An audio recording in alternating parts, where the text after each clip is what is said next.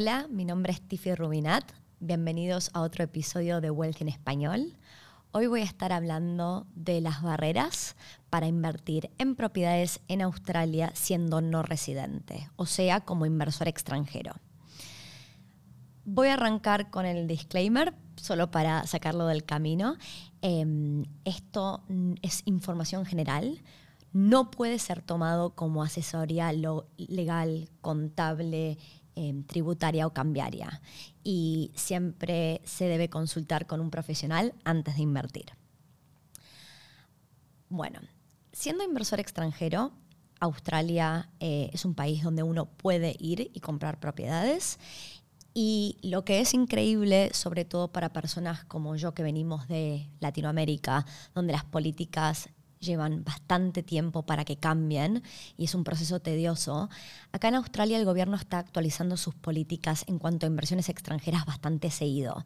No solo con las inversiones extranjeras, sino todo lo que es el mundo de inversiones en propiedades em, y la construcción. La construcción es una de las industrias eh, más grandes para Australia y cuando se hacen políticas económicas para favorecer ciertas industrias, esta es una de las industrias que todo el tiempo hay nuevas normas y las normas cambian por estado em, o, territorio.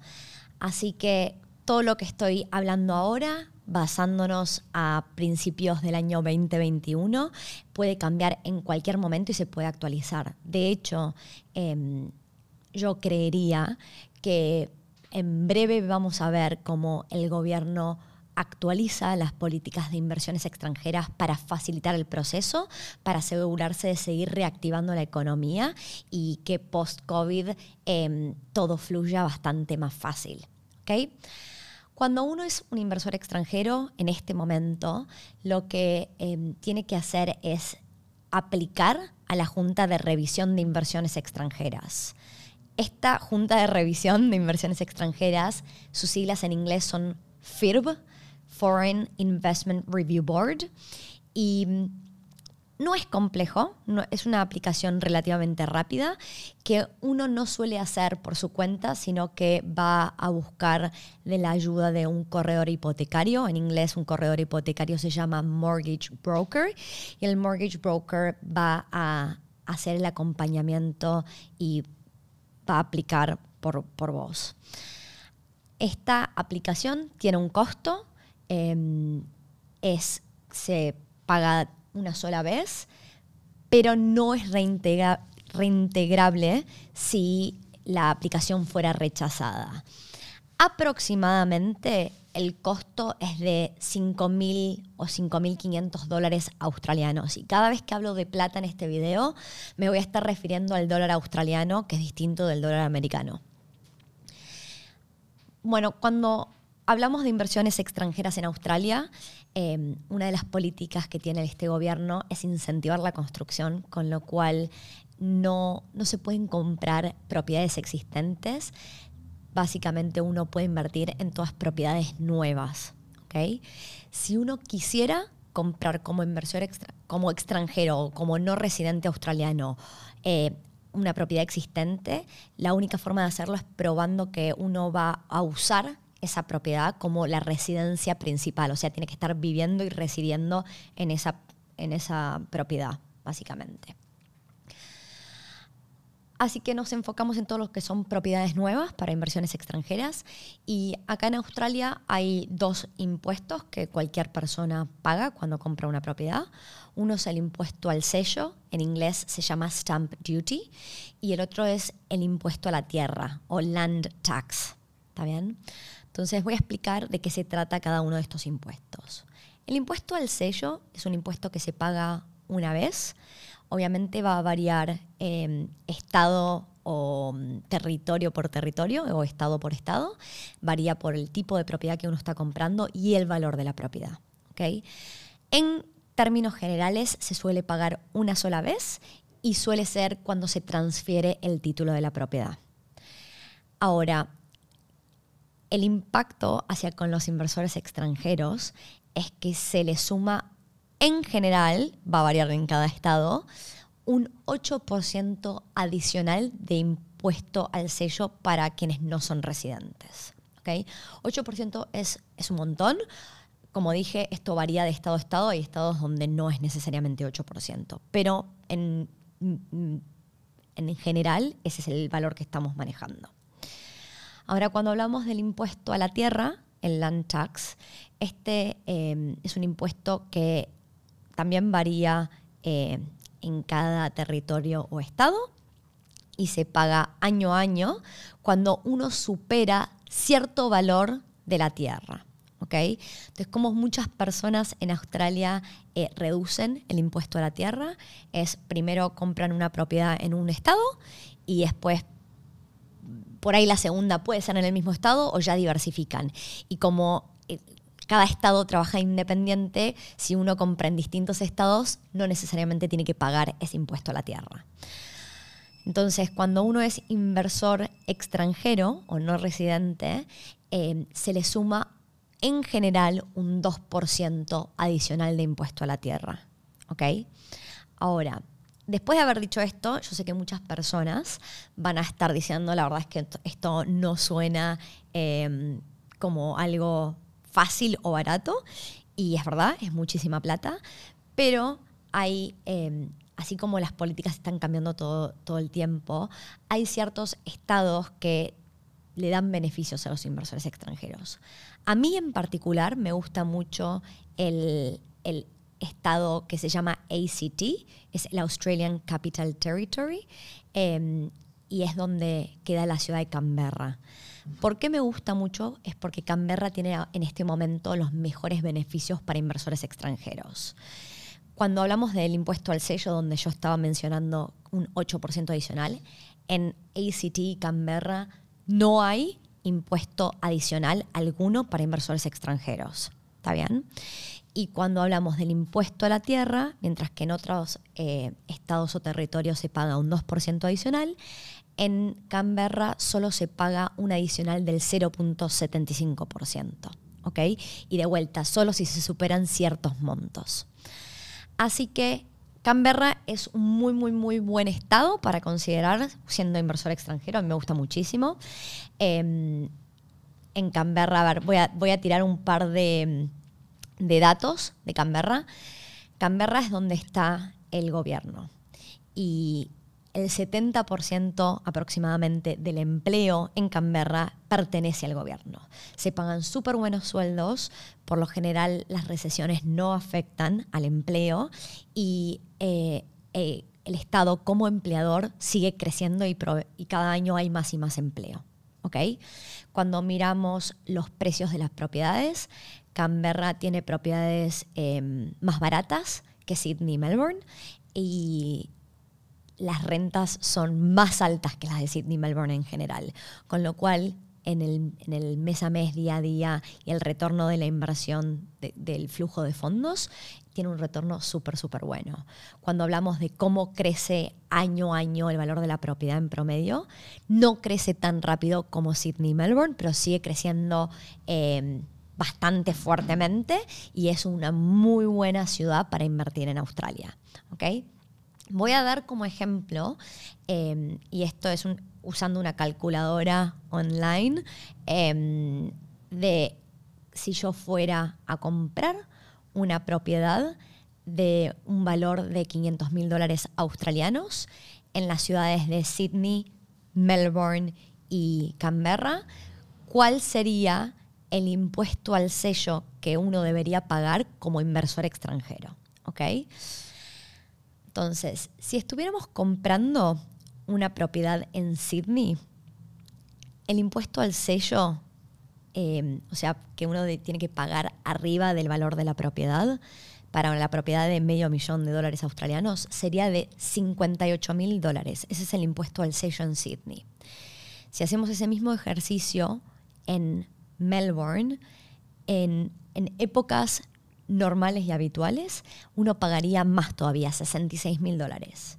Quiero hacer un alto y una excepción. El 27 de noviembre del 2020, el, gobierno del estado de Victoria, que es donde está Melbourne, em, anunció un plan donde hasta mediados del 2021 creo que es hasta el 30 de junio del 2021, va a haber un beneficio para todas las personas que compren en ese periodo propiedades nuevas, van a pagar la mitad del impuesto al sello. ¿Ok? A ver, esto se está, está moviéndose todo el tiempo, con lo cual no puedo prometer que cuando ustedes vayan a investigar y querer comprar en, Melbourne o en Victoria, esto sea así. Eh, y siempre tenemos que consultar en ese momento con un abogado y un corredor hipotecario, pero para que sepan, en este momento se están dando muy buenos beneficios, en particular en Melbourne, y a mí Melbourne como ciudad me encanta, pero si yo fuera inversora extranjera consideraría Canberra versus Melbourne. Canberra Em, el impuesto al sello para el mismo valor de propiedad que estamos hablando de 500 mil dólares y 500 mil dólares en Canberra nos compran algo probablemente de mejor calidad o en una mejor ubicación, el impuesto al sello sería de 12 mil dólares australianos, que es significativamente menos que el monto que recién hablé de 66 mil dólares en Melbourne y 58 mil en Sydney. ¿okay? Entonces, cuando eh, estamos hablando de invertir siendo no residente, em, hay que, en ese momento en que estemos buscando, hay que ver cómo son las políticas impositivas y buscar qué beneficios se dan en una ciudad versus otra. ¿okay? Ahora, esto es toda información general em, y es bastante difícil entender cómo yo puedo tomar acción. Todo suena muy complejo. Así que les quiero compartir más o menos un paso a paso de cómo uno puede navegar estas barreras para invertir en propiedades en Australia. Lo primero que uno tiene que hacer es conseguir un buen corredor hipotecario. De vuelta, la palabra corredor hipotecario no es muy conocida en castellano, o por lo menos no en Latinoamérica. En inglés, sobre todo acá en Australia, es súper común. Eh, se llama mortgage broker. Este corredor hipotecario va a tener dos roles. Por un lado, es la persona que nos busca hipotecas eh, y habla con instituciones financieras, ya sean bancos o, por ahí son instituciones financieras que no son bancos, pero busca cuáles son las mejores tasas en el mercado y los mejores productos según lo que nosotros estamos queriendo hacer y lograr. Y obviamente eh, hay productos muy particulares para inversores extranjeros. ¿ok? Entonces nos va a ayudar con la hipoteca, pero también nos va a ayudar con la aplicación FIRB, Acuérdense que FIRB significa Foreign Investor Review Board y cualquier inversor extranjero o no residente debe aplicar a este FIRB em, approval. ¿Está bien? Esto es según la política actual. Hace un par de años atrás FIRB no existía y cualquier inversor extranjero venía y compraba sin hacer ninguna aplicación. A ver, entonces, encontramos el corredor hipotecario como el primer paso. El segundo paso es que este corredor hipotecario nos busque una aprobación previa de una hipoteca. O sea, no es la aprobación final, pero es una aprobación previa. ¿Qué significa esto? Significa que ahora podemos entender cuánta plata nos presta una institución financiera y junto con nuestros ahorros, cuál es el precio máximo que podemos apuntar en esa búsqueda de la propiedad. ¿okay? Sin saber cuánta plata podemos acceder, no podemos arrancar la búsqueda de la propiedad. ¿okay? Como tercer paso, este corredor hipotecario va a ir a comprobar si cumplimos con los requisitos del FIRB. Y este proceso suele tardar dos semanas y en ese momento se suele pagar la tasa de aplicación al FIRB, que son los 5.500 dólares que mencioné anteriormente. Acuérdense, esta tasa no es reintegrable, em, así que uno tiene que haber primero tenido una buena conversación con el corredor hipotecario para saber de entrada si tiene buenas posibilidades o no de, poder em, cumplir con los requisitos. Este proceso va a llevar dos semanas y no es que nos entregan la aprobación final. ¿Por qué? ¿Qué pasa? Para que nos entreguen la aprobación final tenemos que haber conseguido la propiedad, pero no podemos conseguir la propiedad, no tiene sentido ir a buscar la propiedad sin esta aprobación. ¿Está bien? Entonces, voy a, recopilar. Paso uno, encontramos un corredor hipotecario. Paso dos, el corredor hipotecario nos busca la aprobación previa de una hipoteca para entender de qué montos estamos hablando. Paso tres, este corredor hipotecario nos ayuda a em, empezar este proceso del FIRB. El paso cuatro ahora es con esta preaprobación y ya el proceso todo iniciado, salir a buscar una propiedad y acordar el precio de esa propiedad. Una vez que tenemos la propiedad, el precio de venta o de compra está acordado, ahí es cuando vamos a ir a obtener la aprobación formal de la hipoteca. Y simultáneamente se suele pagar este depósito del 10% para asegurar, la propiedad. A veces se paga en esa instancia, a veces se puede negociar, ponerle unas semanas de delay a pagar el depósito justamente porque el siguiente paso es esa aplicación final al FERB. Entonces, para poder aplicar finalmente al FERB, eh, necesitamos tener ese precio final de venta, la propiedad exacta y tener la aprobación del banco de la hipoteca. Em, ese proceso final tarda 30 días eh, del FERB y obviamente hay que ver en qué etapa está el mercado. En la etapa que estamos viviendo ahora, el mercado eh, de la inmobiliario está, mm, la verdad que está fluyendo bastante bien, pero em, tranquilamente uno puede salir a negociar con em, el desarrollador o quien está vendiendo esa propiedad nueva para que le den ese tiempo para aplicar por 30 días a esta aprobación.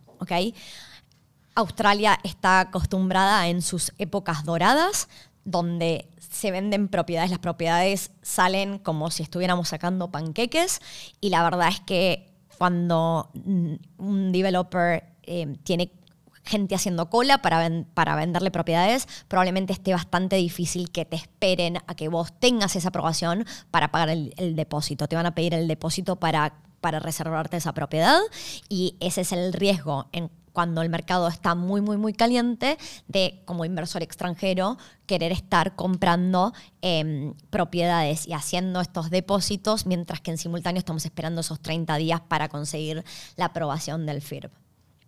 Finalmente, em, estamos en, en ese periodo de 30 días, la aprobación del FIRB y entre que yo ya pagué este depósito y reservé esta propiedad, hasta que yo puedo hacer la transferencia del título, lo que tiene que suceder es que uno va a usar em, un abogado probablemente para que haga todas las búsquedas y estudios necesarios que por lo general eh, son requisitos de las instituciones financieras para prestarte la plata. Eh, son súper estándar, nada muy complejo y no crean que ustedes van a tener que estar haciendo todo esto por su cuenta. Para cada cosa que se necesita uno va a tener un corredor hipotecario que le dice qué es lo que tiene que entregar para poder hacer esas aplicaciones, el abogado le dice qué, otras cosas uno tiene que hacer para, conseguir, para hacer esa búsqueda eh, y estudios requeridos.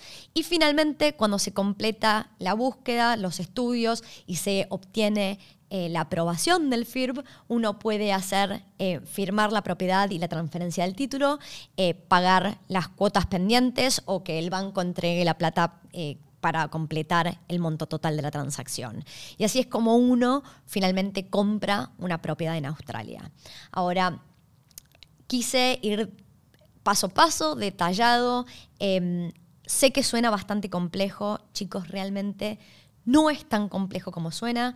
Em, nosotros en Wealthy nos dedicamos a las inversiones en propiedades en Australia y justamente estamos acá para simplificar todo el proceso de los inversores, con lo cual si tienen dudas o quieren hacer una consulta, no duden eh, en en mandarme un mail, voy a dejar, si están mirando este video en YouTube, voy a dejar en los comentarios abajo, en la descripción, eh, nuestros contactos y de hecho, si están mirando este video en YouTube, los invito a que se suscriban al canal de Wealthy en español y si escucharon algo de valor, por favor no dejen de compartirlo con sus amigos.